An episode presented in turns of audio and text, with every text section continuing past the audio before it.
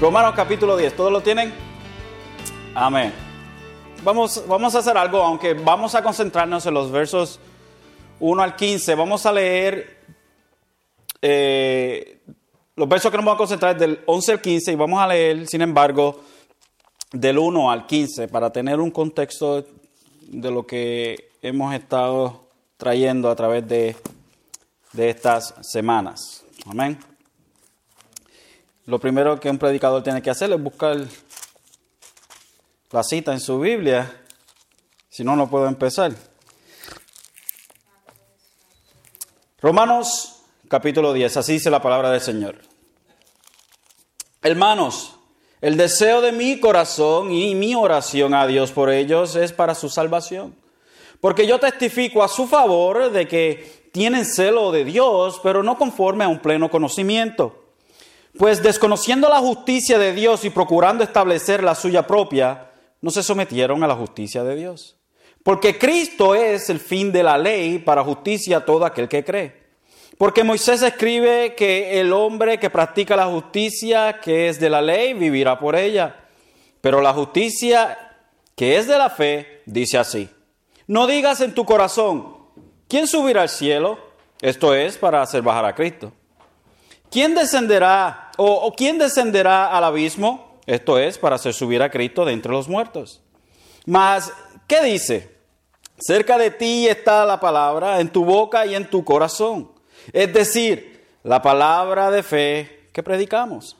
Que si confiesas con tu boca a Jesús por Señor y crees en tu corazón que Dios le resucitó de entre los muertos, serás salvo. Porque con el corazón se cree para justicia y con la boca se confiesa para salvación. Pues la escritura dice, todo el que cree en él no será avergonzado. Porque no hay distinción entre judío y griego. Pues el, mismo Señor es Señor de todos, abundando en riqueza para todos los que le invocan. Porque todo aquel que invoque el nombre del Señor será salvo. ¿Cómo pues invocarán a aquel en quien no han creído? ¿Y cómo creerán en aquel de quien no han oído? ¿Y cómo oirán sin haber, sin haber quien les predique? ¿Y cómo predicarán si no son enviados? Tal como está escrito. Cuán hermosos son los pies de los que anuncian el Evangelio del bien. Bendita sea la palabra del Señor. He titulado este sermón, Siempre ha sido por fe. Siempre ha sido por fe. Desde el verso 28 del capítulo 8 hemos sido eh, una y otra vez expuestos ante la soberanía de Dios. Que Dios es soberano. Que los planes de Dios han sido preparados desde antes de la fundación del mundo por ende, nada de lo que ha sucedido, sucede y sucederá, toma a Dios de sorpresa. Desde la creación y la subsecuente caída de Adán, hasta el establecimiento del reino eterno en donde todo juicio ha sido ejecutado, sea de humanos o sea de ángeles, en donde el galardón ya ha sido, o los galardones ya han sido entregados, todo ha sido el plan de Dios soberano. Y aunque Pablo conoce esta gran verdad y sabemos que, Dios, que, Pablo ha estado eh, exponiendo esta gran verdad a través de estos capítulos, esto no detiene a Pablo de expresar el hecho que si fuera posible, él se haría maldición por sus parientes los israelitas. A pesar de todos los privilegios de Israel como nación, al punto, el punto crucial que no tiene Israel es una creencia en Dios. Lo más importante que nosotros podemos ver y que podemos asimilar de lo que Pablo nos está enseñando y lo que hemos estado aprendiendo, y especialmente en un capítulo tan difícil de aceptar como lo es Romanos capítulo 9. Una de las grandes cosas que nosotros obtenemos en este gran capítulo es que Dios es sumamente soberano, únicamente soberano. Y en, el lenguaje que Pablo ha estado utilizando, Él es aquel el que hace, el que lleva a cabo todas las cosas y nadie puede cuestionarle a Él. Y esto lo vemos en el, en el, en el verso 27 del capítulo 9. Dice, aunque el número de los hijos de Israel sea como la arena del mar, solamente el remanente será salvo. Solamente o solo el remanente será salvo. Y esto es una y otra vez Pablo trayendo a los hermanos de Roma a un entendimiento de la soberanía de Dios, que Dios es el, el, alfarero el cual hace de la masa como a él le place. Sin embargo, Dios no es un Dios caprichoso, pero Dios obra y hace las cosas conforme a su carácter. Por ende, nadie puede traer en contra de Dios acusación, porque Él ha hecho conforme a su carácter. Y una de las cosas de los versos cruciales también que hay aquí en el capítulo 9 es el verso 6, pero no es que la palabra de Dios haya fallado, porque no todos los descendientes de Israel son Israel. Y Pablo en los primeros cinco versos había demostrado su amor por ellos. Me, haría yo maldición, maldito, me hubiese hecho yo si fuese posible para que mis hermanos de, de sangre fuesen salvos, mis parientes, los israelitas. Sin embargo, no es que la palabra haya fallado para con ellos. La palabra de Dios no ha fallado con ellos, aunque la, la, la la cuestión en contra del argumento de Pablo en que Dios es soberano, soberano aún en la salvación del hombre, podría derribarse del hecho de que Israel, a quien Dios escogió, no cree en Dios. Y entonces el argumento sería, Pablo, entonces si, si, si nosotros somos escogidos como judíos, somos escogidos por Dios, entonces ¿por qué es que la mayoría de los judíos no creen en Dios? Eh, parecería ser un, un argumento contraproducente que no tiene sentido, que es contradictorio. Sin embargo, Pablo dice bien claro que la palabra de Dios no ha fallado. O sea, sus promesas no han fallado para con Israel. Sin embargo, el hecho es que no todo Israel es Israel. Que no todo aquel que es circuncidado es parte del pacto. Que no todo aquel que simplemente hace los ritos es parte del pueblo de Israel. Simplemente Pablo está desarrollando algo que comenzó con, con, Abraham en el capítulo 4, cuando habla de Abraham, quien fue justificado por la fe, no en base a sus obras, sino que fue en base a la fe. Que Abraham fue justificado antes de haber sido circuncidado. Por, ende, entonces, lo que tenemos es que Dios justifica al hombre no conforme a las obras, pero conforme a la fe, al igual que lo hizo con Abraham. Antes de la ley, Abraham fue justificado. Antes de Abraham ser circuncidado, Abraham fue, eh, fue justificado por Dios porque puso su fe en Dios. Ahora, ¿para qué? ¿O por qué? ¿Por qué falló Israel? ¿Cuál fue el fallo aquí de esta nación? ¿Por qué es que encontramos un problema con Israel? El verso 30 del capítulo 9 y el verso 31 nos dice, ¿qué diremos entonces? Que los gentiles que no iban tras la justicia alcanzaron justicia, es decir, la justicia que es por fe, pero Israel, que iba tras una ley de justicia, no alcanzó esa ley. Israel falla en obtener, o, obtener a llenar los requisitos de la ley. Israel falla en poder llenar los requisitos de la ley. ¿Por qué? Si ellos iban tras la ley de justicia, ¿Por qué falló Israel? Dios le había dado la, ley a ellos. ¿Por qué fallaron ellos en poder llevar a cabo la ley? ¿Cuál es el issue? ¿Cuál es el problema? ¿Por qué aquí tenemos un problema con Israel? Si Dios le dio la ley, porque fue que Israel no tuvo justificación a través de la ley, a través de llevar a cabo la ley. ¿Por qué? Pablo nos contesta la pregunta. Es muy amable él en hacernos entender esto. El verso 32 entonces dice, ¿por qué? porque no iban tras ella por fe. Pablo, ¿tú me quieres decir que los judíos iban tras la ley de justicia no por fe, sino por obras? Sí, exactamente, eso es lo que te estoy diciendo. Sino como por obras, tropezaron en la piedra de tropiezo. Tropezaron en la piedra de tropiezo. Israel tropezó en la piedra de, de tropiezo.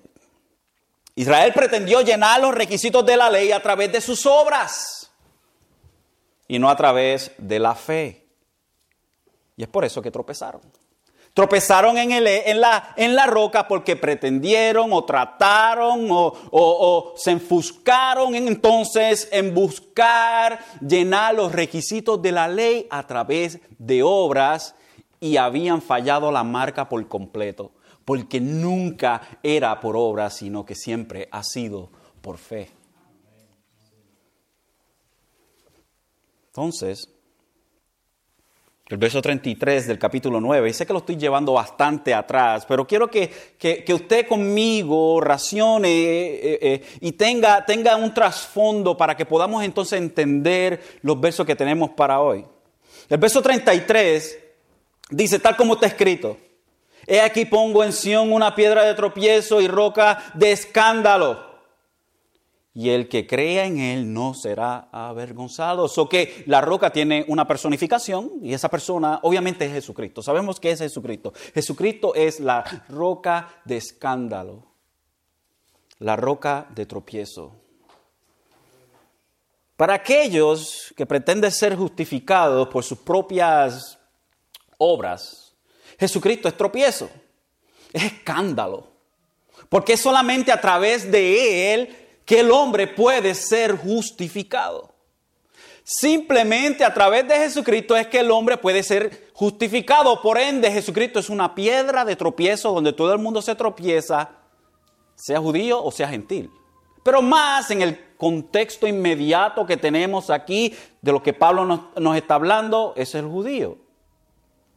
So, el judío, Jesucristo, es la piedra de escándalo, porque es a través de él y no a través de las propias obras pretendidas para llevar a cabo la ley que el hombre es justificado. El hombre es justificado por la fe, es hecho justo delante de Dios, perdone, es declarado justo delante de Dios. Es una transacción jurídica. Una transacción donde una persona es declarada inocente aunque es culpable. Porque ciertamente nosotros somos culpables, right? Porque hemos caído en Adán y más aún hemos añadido a ese pecado adámico con nuestros propios pecados. Nacimos en pecado, continuamos en pecado, por ende nosotros somos reos de muerte. Sin embargo, en Jesucristo hemos encontrado nosotros la justificación. Hemos sido declarados justos, no en la base de nuestros trabajos, pero en la base del trabajo de Jesucristo en la cruz del Calvario. Este es el meollo del asunto. Que nos encontramos con un pueblo que buscaba ser justificado delante de Dios a través de sus propios pantalones. Querían amarrarse las botas y decir yo voy a ser lo suficientemente bueno para agradarle a Dios, para que Dios me tome en su seno y esté yo con Él para siempre. Pero Jesucristo les hizo tropezar. Jesucristo les hizo tropezar. Entonces venimos al capítulo 10. Hermanos, el deseo de mi corazón y mi oración a Dios por ellos es para su salvación. Y aquí vemos nuevamente Pablo, su, su corazón abierto para sus compatriotas. Él desea, el deseo de su corazón es que ellos sean salvos. Nadie puede acusar a Pablo de que Pablo era un antijudío, que había negado su, su raza, que había negado su, su gente. No, Pablo, a pesar de que la mayoría de las veces predicaba el Evangelio a los gentiles, todavía sentía por su gente. Y esto se refleja en el libro de los Hechos. Vemos una y otra vez donde Pablo iba primero a las sinagogas a predicar el Evangelio. Predicando el Evangelio en las, sinagogas, luego iba a los gentiles, esa era su costumbre. Hasta que llegó un punto en donde los judíos lo acusaban a él de cosas que él no había hecho. Lo acusaban de que lo que quería traer era disturbio a la ciudad y quería hacer todas estas cosas en contra del César y en contra de las autoridades. Y Pablo dijo, ¿sabes qué? Nuestro ministerio de ahora en adelante va a ir simplemente a los gentiles. Una y otra vez, y a pesar que, que la iglesia, al principio de su, de, su nacimiento en Jerusalén, el día de Pentecostés, a pesar de que la mayoría de los creyentes eran judíos, poco a poco había una transición, poco a poco, de la mayoría judía poco a poco disminuyendo a una mayoría gentil. esto tuvo que haber sido doloroso para Pablo, ver su gente que no creen en el Mesías que ellos decían esperar. El verso 2 dice, porque yo testifico a su favor de que tienen celo de Dios. Tienen un celo por Dios pero no conforme a un pleno conocimiento. El celo de los judíos es como, como un río que está fuera de su cauce.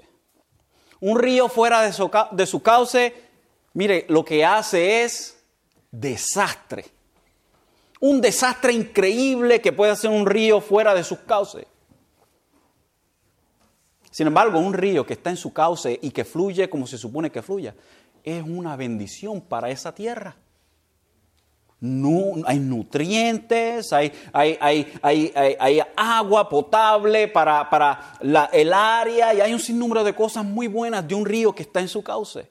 Pero un río fuera de su propósito, de su cauce, entonces lo que tenemos es un desastre total. Y así era Israel. Israel tenía un celo por Dios, pero tenía un celo mal dirigido. Pablo es testigo ocular y experiencial del celo de los judíos. La vida de, misma de Pablo, antes de, de él ser apóstol, era Saulo de Tarso, el perseguidor, el asesino de la iglesia, creyendo él que lo que estaba haciendo era un servicio a Dios. Pablo creía que lo que estaba haciendo en contra de la iglesia era un servicio a Dios. Fariseo de fariseo, de la tribu de Benjamín, hebreo de hebreo. Tremendo. Sin embargo, su celo por Dios estaba en un mal curso. Hasta que Dios le explicó las cosas un poquito más claras a Pablo. Lo que tenemos entonces delante de nosotros es un hombre que a pesar de su celo, su celo le servía para nada. Su celo lo tenía en un cauce completamente incorrecto. Entonces, el verso 3 nos lleva, pues desconociendo la justicia de Dios y procurando establecer la suya propia. Y aquí vemos el, el tema de Pablo una y otra vez desarrollándose este tema de que Israel insiste en su autojustificación, pues desconociendo la justicia de Dios y procurando establecer la, suya propia, y, en algunas de sus Biblias, eh, por, ejemplo la Reina Valera, dice, eh, pues desconociendo o ignorando la justicia de Dios, ignorando, echando hacia un lado la justicia de Dios, procuraron, buscaron establecer la suya propia. ¿Cómo? No se sometieron a la justicia de Dios. Buscando su justicia propia, autojustificación, venir delante de Dios con sus obras, hicieron de vista larga a la justicia que es de Dios. Porque el, verso 4 dice, porque Cristo es el fin de la ley para justicia a todo aquel que cree. So, Israel echó a un lado la justicia de Dios para establecer la suya propia. De este modo no se sometieron a la justicia o a la justificación que es dada por Dios. Pero esto les sirve para nada. Ellos autojustificarse a través de las obras de la ley no les sirve para nada. ¿Por qué? Porque Cristo pone fin a tener que llevar los requisitos de la ley. Jesucristo pone fin a la ley. Entonces, para nosotros ser justificados delante de Dios, no podemos hacerlo a través de nuestra propia justicia no a través de nuestra propia rectitud. Porque nuestra rectitud delante de Dios sirve para nada. Es como un trapo de inmundicia. So, imagínense entonces nosotros presentarnos delante de Dios. Vamos a hablar hipotéticamente. Nos presentamos delante de Dios y estamos nosotros vestidos de nuestra propia rectitud y justicia. ¿Qué es lo que va a hacer el juez? ¿Qué es lo que va a hacer el rey? Si un súbdito suyo, súbdito entre comillas, se presenta delante de la realeza vestido inmundamente. El rey automáticamente lo echará de su presencia y lo sentenciará a muerte por atreverse a presentarse delante del rey no debidamente vestido. Por ende, entonces es que nosotros somos vestidos de la rectitud de Jesucristo, porque cuando nos presentamos delante del Rey, no somos echados afuera, sino que somos bienvenidos, porque nuestra ropa no es la nuestra, pero la de Jesucristo.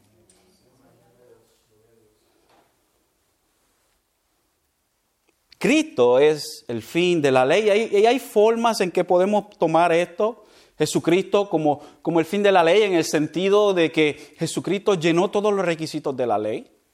Ciertamente podemos tomarlo de esa manera, y eso es así. Jesucristo llenó todos los requisitos de la ley. O también podemos tomarlo como Jesucristo es aquel, el, el blanco de la ley a donde se tira la flecha. En, otro, en otras palabras, Jesucristo es todo lo que la ley está hablando, todos los símbolos, todas las sombras y todo esto apuntan hacia un sujeto y este es Jesucristo. Pero creo que aquí en este sentido se habla de Jesucristo simplemente como el fin de la ley, como aquel que es la única forma o el único medio por el cual nosotros podemos ser justificados. Creo que, aquí el contexto nos lleva a, entenderlo de esa manera. Porque Cristo es el fin de la ley para justicia a todo el que cree. ¿A quién? A todo. A todo el que cree. Entonces, el verso 5 nos dice, porque Moisés escribe que el hombre que practica la justicia que es de la ley vivirá por ella. So, Pablo nos dice que el que practica la ley vive, vive por ella, claro que sí. Sin embargo, ya se ha establecido que por las obras de la ley nadie será justificado. ¿Por qué? Porque nadie es capaz de hacerlo. Nadie puede tener la suficiente. Nadie puede tener lo que requiere que un hombre tenga para ser recto delante de Dios. No podemos llevar a cabo la ley. La ley es pura, es buena, es perfecta. El problema no es con la ley. Porque la ley presenta el carácter de Dios. En otras palabras, para nosotros presentarnos delante de Dios, tenemos que ser tan recto como lo es Dios. Y Dios ha presentado ese carácter en la ley.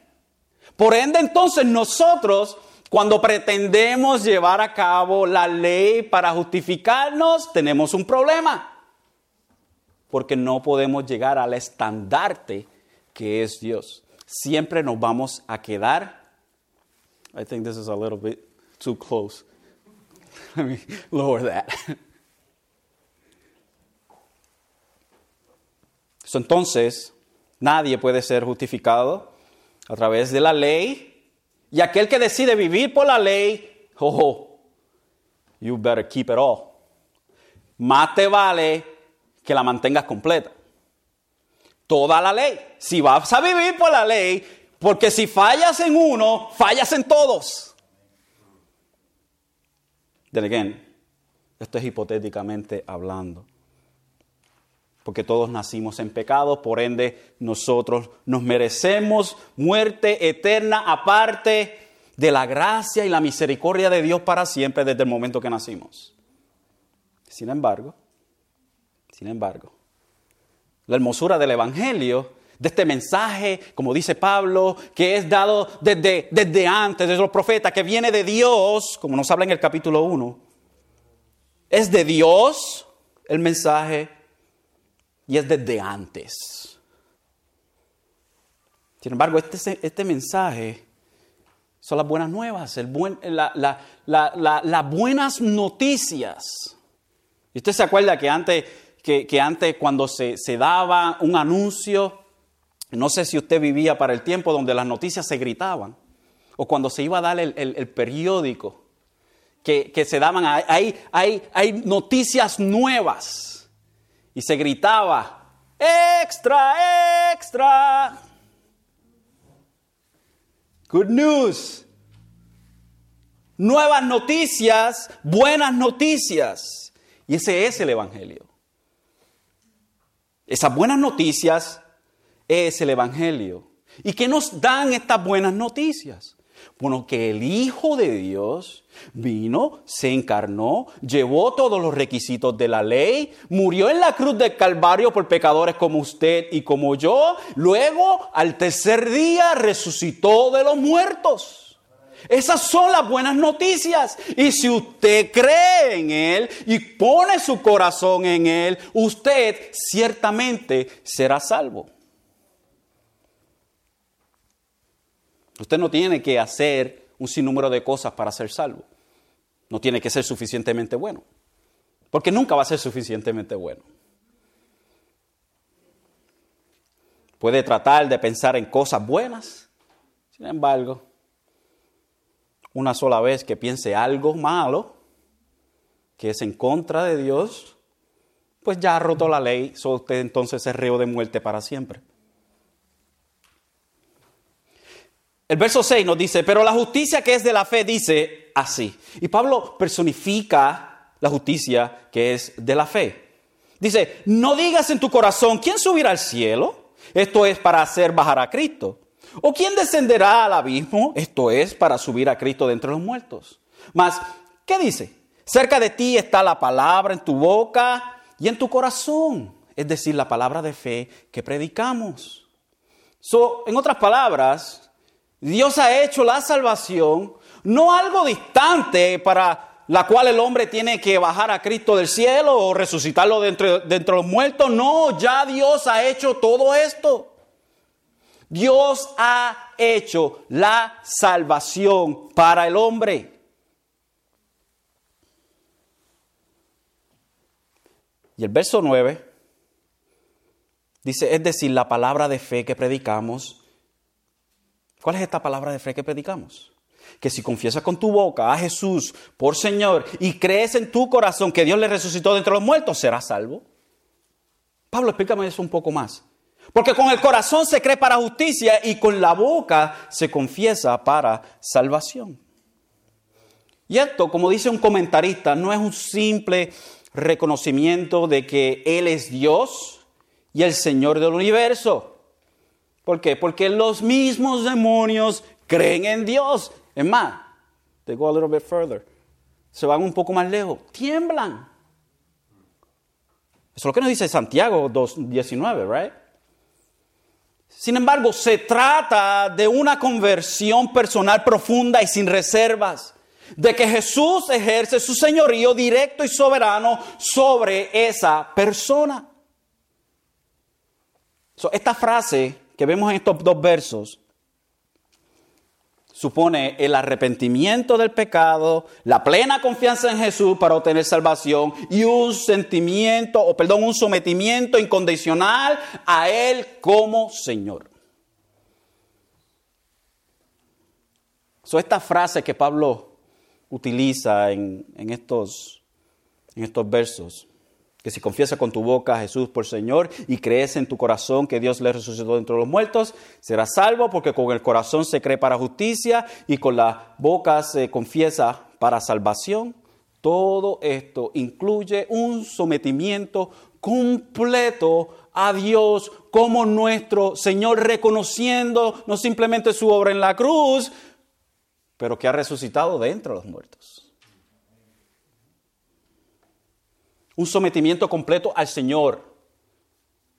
Y una de las grandes, de, las grandes, eh, eh, de las grandes persecuciones de la iglesia primitiva era ese mismo hecho. El hecho de que el César decía que él era el Señor, pero los cristianos cuando se lo obligaban a decir César Curios, no, era Jesús el Señor. Y aquellos que daban su brazo a torcer decían, César es el Señor. Sin embargo, aquellos verdaderos creyentes decían, Jesús es el Señor. Una de las grandes, grandes persecuciones de la iglesia primitiva fue en base a eso. ¿Es César el Señor o es Jesucristo el Señor? Ahora llegamos al verso 11. Pues la escritura dice, todo el que cree en Él no será avergonzado. Todo aquel que cree en Él, en otras palabras, no es defraudado. Pero cuando estamos delante del juez, del juez del universo, nuestro Dios, podemos estar seguros que por haber depositado nuestra fe en Él, en Cristo Jesús, nada debemos temer. No hay nada de temer porque hemos depositado nuestra confianza, nuestra fe en nuestro Señor Jesucristo. Porque Él llevó a cabo todo lo necesario para que delante de ese juez perfecto nosotros seamos también perfectos. Pero usted sabe lo más increíble de, este verso. Y, créame que es, es just a beautiful verse. Pues there's a little bit more there. Hay un poco más ahí. Que lo más increíble de la cita de Pablo es que es tomada de Isaías. Que es tomada del Viejo Testamento.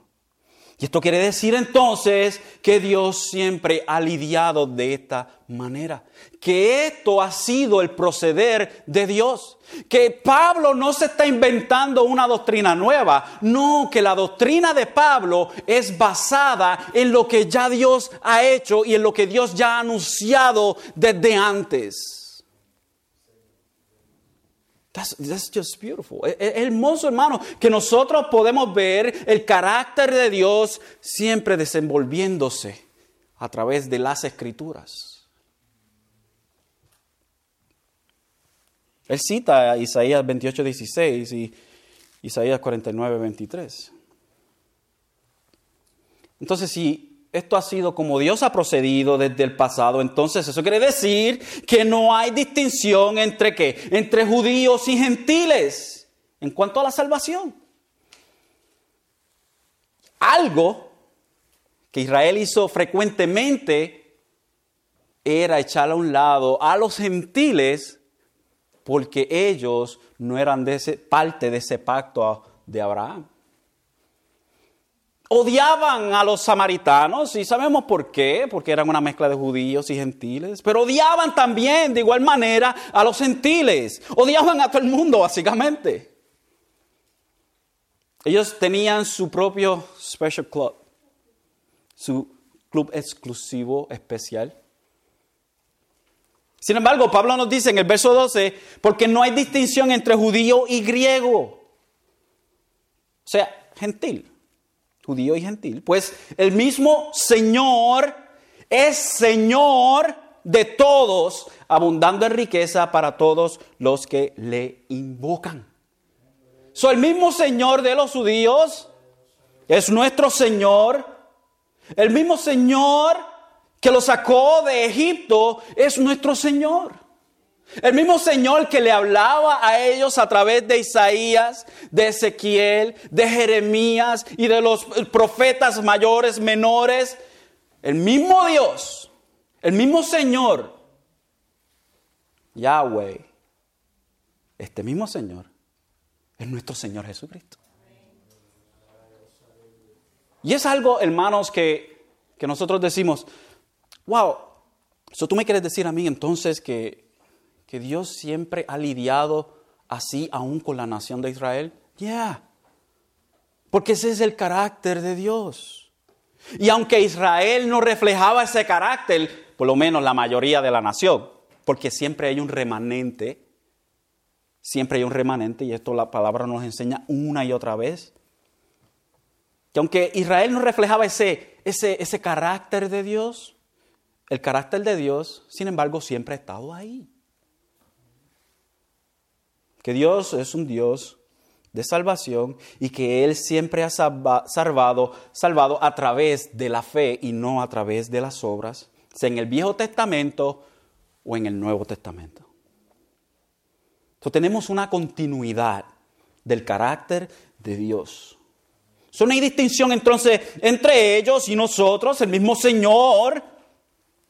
Y esto habla bien grande de la deidad de Jesucristo. Pero uno de los problemas de Israel, como dije, era que despreciaban a los demás. Israel despreciaba a todo aquel que no era israelita. Y esto era completamente, como dije, en contra de Dios. Pero Dios, en algunas ocasiones, pero una de las ocasiones más grandes y más eye-opening, fue cuando Dios avergonzó a Israel al tener misericordia de una nación que era increíblemente mala. Vaya conmigo al libro de Jonás. Jonás capítulo 3. Y, veamos este relato de cómo Dios es misericordioso con una gente que, según los judíos, no merece misericordia. Y esto lo, vemos reflejado en, la persona de, Jonás mismo.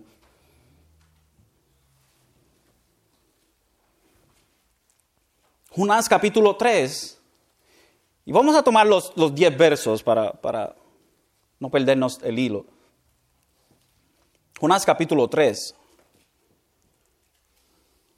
Dice así, Vino palabra del Señor por segunda vez a Jonás diciendo, levántate, ve a Nínive. Y ya Dios le había hablado a él, en el capítulo 1, que fuese a Nínive. Sin embargo, Jonás tenía otros planes y decided to go the other way, to Tarsis, a Tarsis. Pero el Señor le explicó las cosas un poquito más claras a Jonás. God explained things a little bit clearer to Jonah. He understood, by the way. Dice, levántate, ve a Nínive, la gran ciudad, y proclama en ellas el mensaje que yo te diré.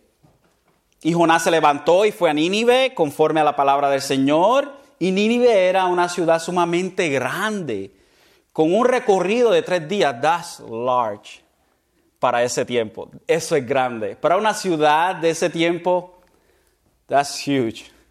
Jonás comenzó a recorrer la ciudad camino de un día y proclamaba diciendo, dentro de 40 días Nínive será destruida.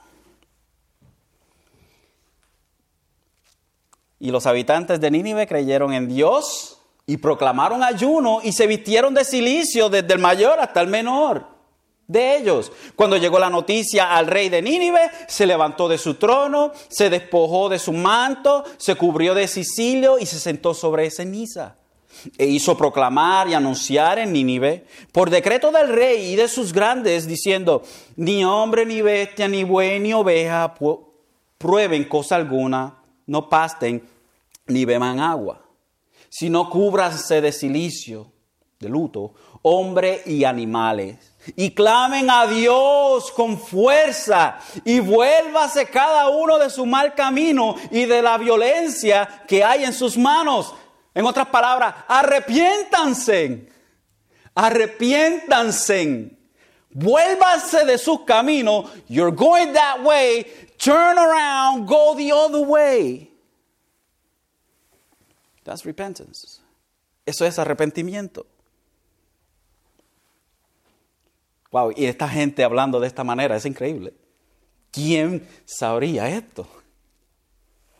¿Quién sabe? Quizás Dios se vuelva, se arrepienta y parte y aparte el ardor de su ira y no perezcamos. Y vio Dios sus acciones que se habían apartado de su mal camino. Entonces se arrepintió Dios o desistió Dios del mal que había dicho que les haría y no lo hizo. Pero mire el contraste en el capítulo 4. En el capítulo 4, el verso 1, mire la reacción de Jonás. Pero esto desagradó a Jonás en gran manera. Y se enojó. ¿Es serious? Y él y oró al Señor y dijo, ah, Señor, ¿no era esto lo que yo decía cuando aún estaba en mi tierra? Por eso me anticipé a oír a Tarsis, porque sabía yo que tú eres un Dios clemente y compasivo, lento para la ira y rico en misericordia, y que te arrepientes del mal con que amenazas. I knew it. I knew you were going to do this. I knew it. That's why I ran away. Yo sabía que tú ibas a hacer esto, lo sabía, por eso me fui para otro lado. It shows a lot. E, enseña mucho sobre, sobre Jonás. He hated these people. Y yo entiendo, I understand, entiendo que los sirios, los sirios eran, eran gente mala. They were incredible, really bad. Sin embargo, él se enojó porque esta gente se arrepintieron. O sea, porque al arrepentirse de ellos, entonces no venía ira en contra de ellos y Dios no los iba a desaparecer, un enemigo de Israel. Y ahora, oh Señor, te ruego que me quites la vida, porque mejor me es la muerte que la vida. I'd rather die than see these people in repentance. Y el Señor dijo, ¿tienes acaso razón para enojarte? How dare you? ¿Tienes alguna razón? Más adelante, ese mismo. Después que Jonás se queja de la calabacera que se había secado, que Dios la hizo secar. En el verso 10 del capítulo 4 Dios le dice, y dijo el Señor, tú te apiadaste de la planta por la que no trabajaste ni hiciste crecer, que nació en una noche y en una noche pereció, y no he de apiadarme yo de Nínive, la gran ciudad en la que hay más de 120 mil personas que no saben distinguir entre su derecha y su izquierda, y también muchos animales. Vamos a comparar las cosas unas una calabacera, una planta insignificante o cientos de miles de personas que vinieron en arrepentimiento. I mean, get your priorities straight, man. So, tenemos entonces aquí que esta era la costumbre de Israel. Y Dios utilizó esta ocasión para traer vergüenza a ellos y a la misma vez, obviamente, para traer a esta gente al arrepentimiento. No podemos echar a un lado el hecho de que Dios trajo a esta gente al arrepentimiento y, y, y they were good. for a while. Después esa generación murió y pues volvieron a las, a las suyas. Pablo mismo en Romanos 3, 22 al, al 23, dice, y aunque la, actitud negativa de Israel para con todo esto enseñaba que ellos se creían los mejores, y, y, y, y, Pablo nos dice en Romanos 3.22, es decir, la justicia de Dios por medio de la fe en Jesucristo para todos los que creen, porque no hay distinción. Israel quería hacer una distinción donde no se supone que hubiese una distinción. Y el verso 23 dice, por cuanto todos pecaron y no alcanzan la gloria de Dios, todos, sea judío, sea griego, todos no alcanzan, ninguno alcanza el estandarte, la gloria de Dios. Y Gálatas 28, el 29, perdón, 3, 28 al 29 dice, no hay judío, ni griego, no hay esclavo, ni libre, ni hay hombre, ni mujer, porque todos sois uno en Cristo Jesús. Y si sois de Cristo, entonces sois descendencia de Abraham, herederos según la promesa. Son los descendientes de Abraham los verdaderos descendientes que cuentan no son los de su carne, pero son los que son espiritualmente, a través de la fe. Pablo en el verso 13, Romanos 13, 10, 13 ahora, volvemos al capítulo 10. Dice, porque todo aquel que invoque el nombre del Señor será salvo. ¿Qué fue lo que hizo Nínive? Invocó el nombre del Señor. ¿Y qué hizo Dios? Los perdonó. Invocaron el nombre del Señor, llamaron a Dios.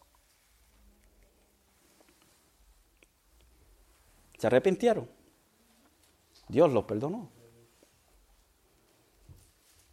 Y aquí de nuevo Pablo lo que hace es citar el Viejo Testamento. De nuevo, Pablo quiere traer su estructura, su fundamento en lo que ya Dios ha hecho y lo que ya Dios ha dicho. Así que cita a Joel 2.32. So presenta así el carácter de Dios, quien salva a todo aquel que invoca su nombre, quien llama a su nombre. Y esto no se refiere a un clamor desesperado dirigido a cualquier deidad, sino al único Dios verdadero tal como se ha revelado a sí mismo. Una revelación que ahora incluye el reconocimiento de Jesús como Señor. Y aunque en el Viejo Testamento los que llamaban a Dios para su perdón, para que Dios oyera y tuviera misericordia de ellos, no podían decir, perdónanos, Jesucristo, porque no sabían quién era Jesucristo. Obviamente no se había revelado todavía específicamente a Jesucristo en el sentido de su nombre, quién iban a ser sus padres, José, María y todo eso. Pero se había revelado que venía el Mesías. ¿Y de dónde vendría el Mesías? ¿En dónde iba a nacer el Mesías? ¿En dónde iba a morir el Mesías? Pero sí se había revelado de que Dios es un Dios perdonador. Y esto lo mismo lo declaró el mismo Jonás. So, llamar al nombre del Señor no es algo Dios general. God in general, wherever you are, please forgive me. Please save me. That's not it. Eso no es. Para nosotros, nosotros conocemos la revelación, right? Sabemos que Jesucristo es el Hijo de Dios y a través de quién y el único a través por el cual nosotros somos salvos. O que gritamos, Jesús, Cristo, sálvanos, sálvame. Invocamos el nombre de Dios. El verso 14 y 15 entonces, Pablo hace una serie de preguntas una serie de preguntas retóricas, o sea, las cuales él sabe la contestación. Dice, ¿cómo pues invocarán a aquel en quien no han creído? ¿Y cómo creerán en aquel de quien no han oído? ¿Y cómo oirán sin haber quien les predique? ¿Y cómo predicarán si no son enviados? Tal como está escrito, cuán hermosos son los pies de los que anuncian el Evangelio del bien. Son estas cuatro preguntas que tenemos delante de nosotros, y estoy terminando, Estas cuatro preguntas que tenemos delante de nosotros son muy importantes. Sabemos que el contexto inmediato ciertamente es Israel.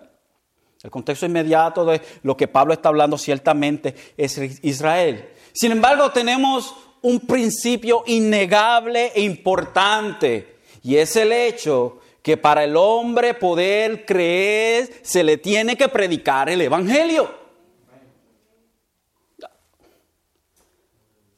La pregunta, como decimos nosotros, se cae de la mata.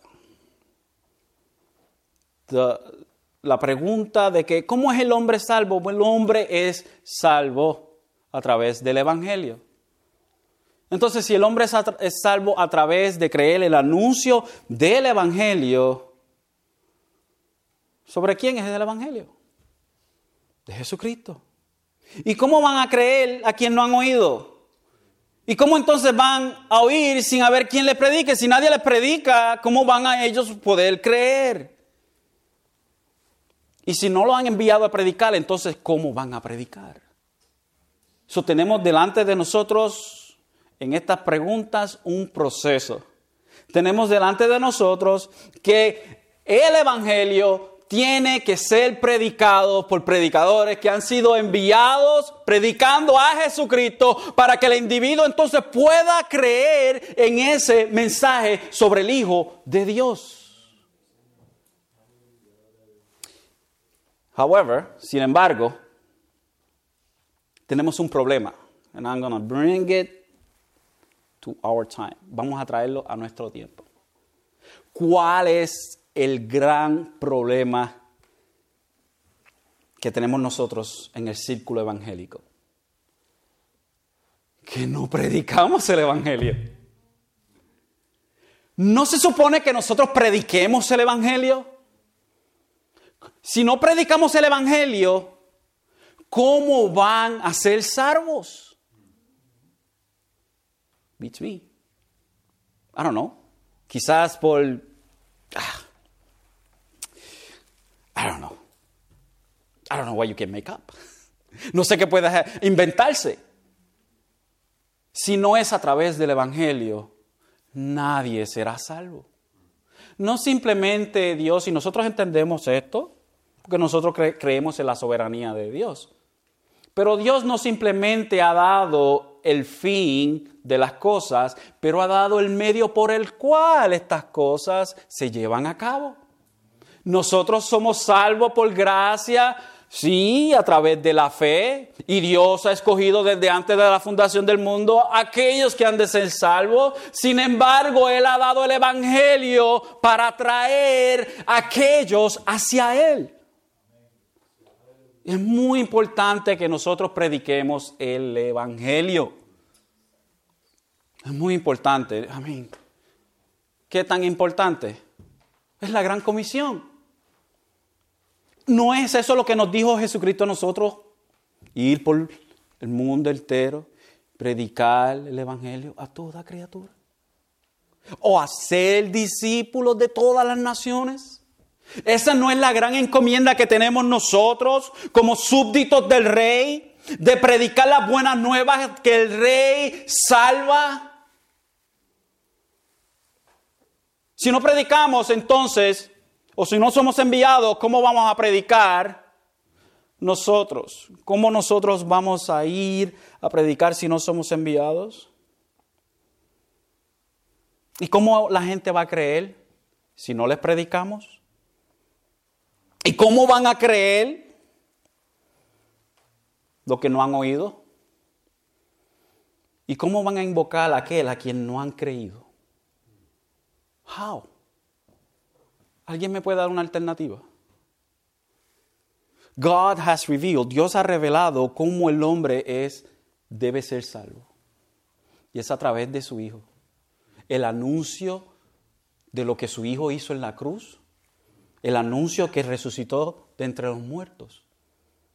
Ese es el anuncio. Pero entonces si no conocen el anuncio, ¿cómo ellos van a creer? How are they going to believe? Si el Evangelio no es predicado, entonces no hay regeneración. No hay regeneración. Si no hay regeneración, ¿cómo alguien va a querer convertirse o cómo alguien va a querer caerse rendido delante de los pies del maestro? Es imposible, es imposible. Y esto no quiere decir que todo el que oye el Evangelio es automáticamente salvo. Eso ha pasado hasta con usted. Quizás la primera vez que usted oyó el Evangelio, usted fue convencido por el Espíritu Santo y usted creyó, pero mucha gente no. Mucha gente oye en el Evangelio múltiples ocasiones. Mucha gente crece en la iglesia oyendo el Evangelio por años.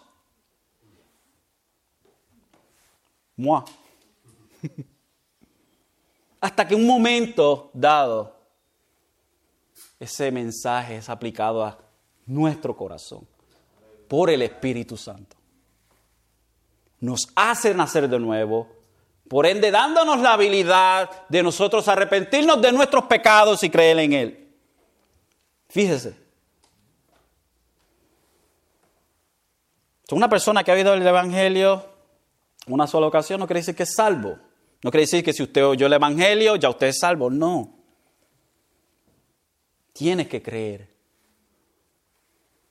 Sino que Dios a través del Evangelio atrae a los suyos que de antemano Él conoció. Es a través del llamamiento del Evangelio que Dios atrae sus ovejas. Y sus ovejas oyen su voz y vienen a Él. El hombre tiene que llamar, invocar el nombre del Señor Jesucristo. Llamar. He conocido gente y he tenido la experiencia de personas que me dicen, quiero, quiero, yo quiero a Jesucristo porque tengo problemas en casa. Yo quiero a Jesús porque necesito que me, que me ayude a resolver mi problema. Y yo le digo, Juan Jesucristo no está aquí para resolver tu problema en tu hogar. Ya ciertamente Él puede hacer esto, claro que sí. Dios puede hacerlo. Pero el problema más grande que tú tienes es que estás en enemistad contra Él y la ira de Él va a caer sobre ti si no te arrepientes de tus pecados. Si no crees en Jesucristo y en el trabajo que Él hizo en la cruz del Calvario, no vas para ningún lado. El problema más grande es la muerte eterna, aparte de la gracia y la misericordia de Dios. Ese es el problema más grande.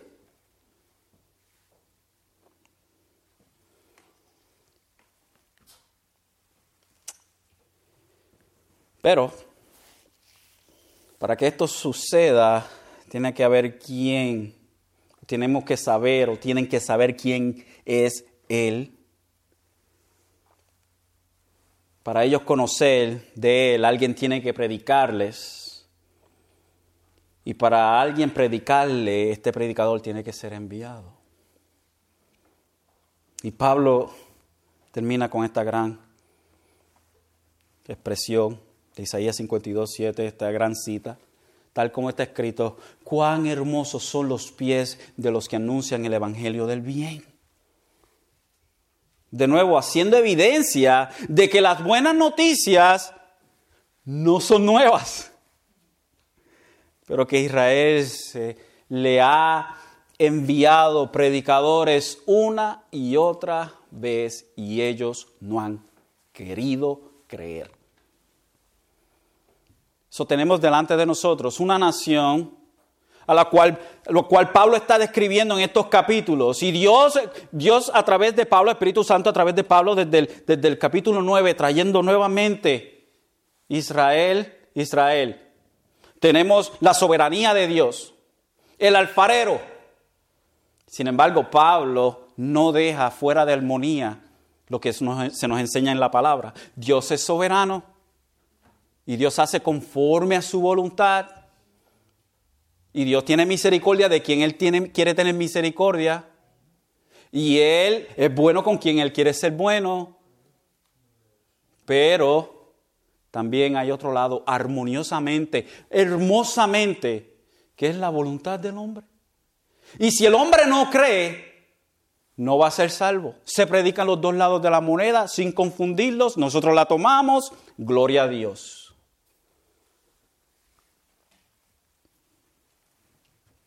Haciendo evidencia de que las buenas noticias no son nuevas.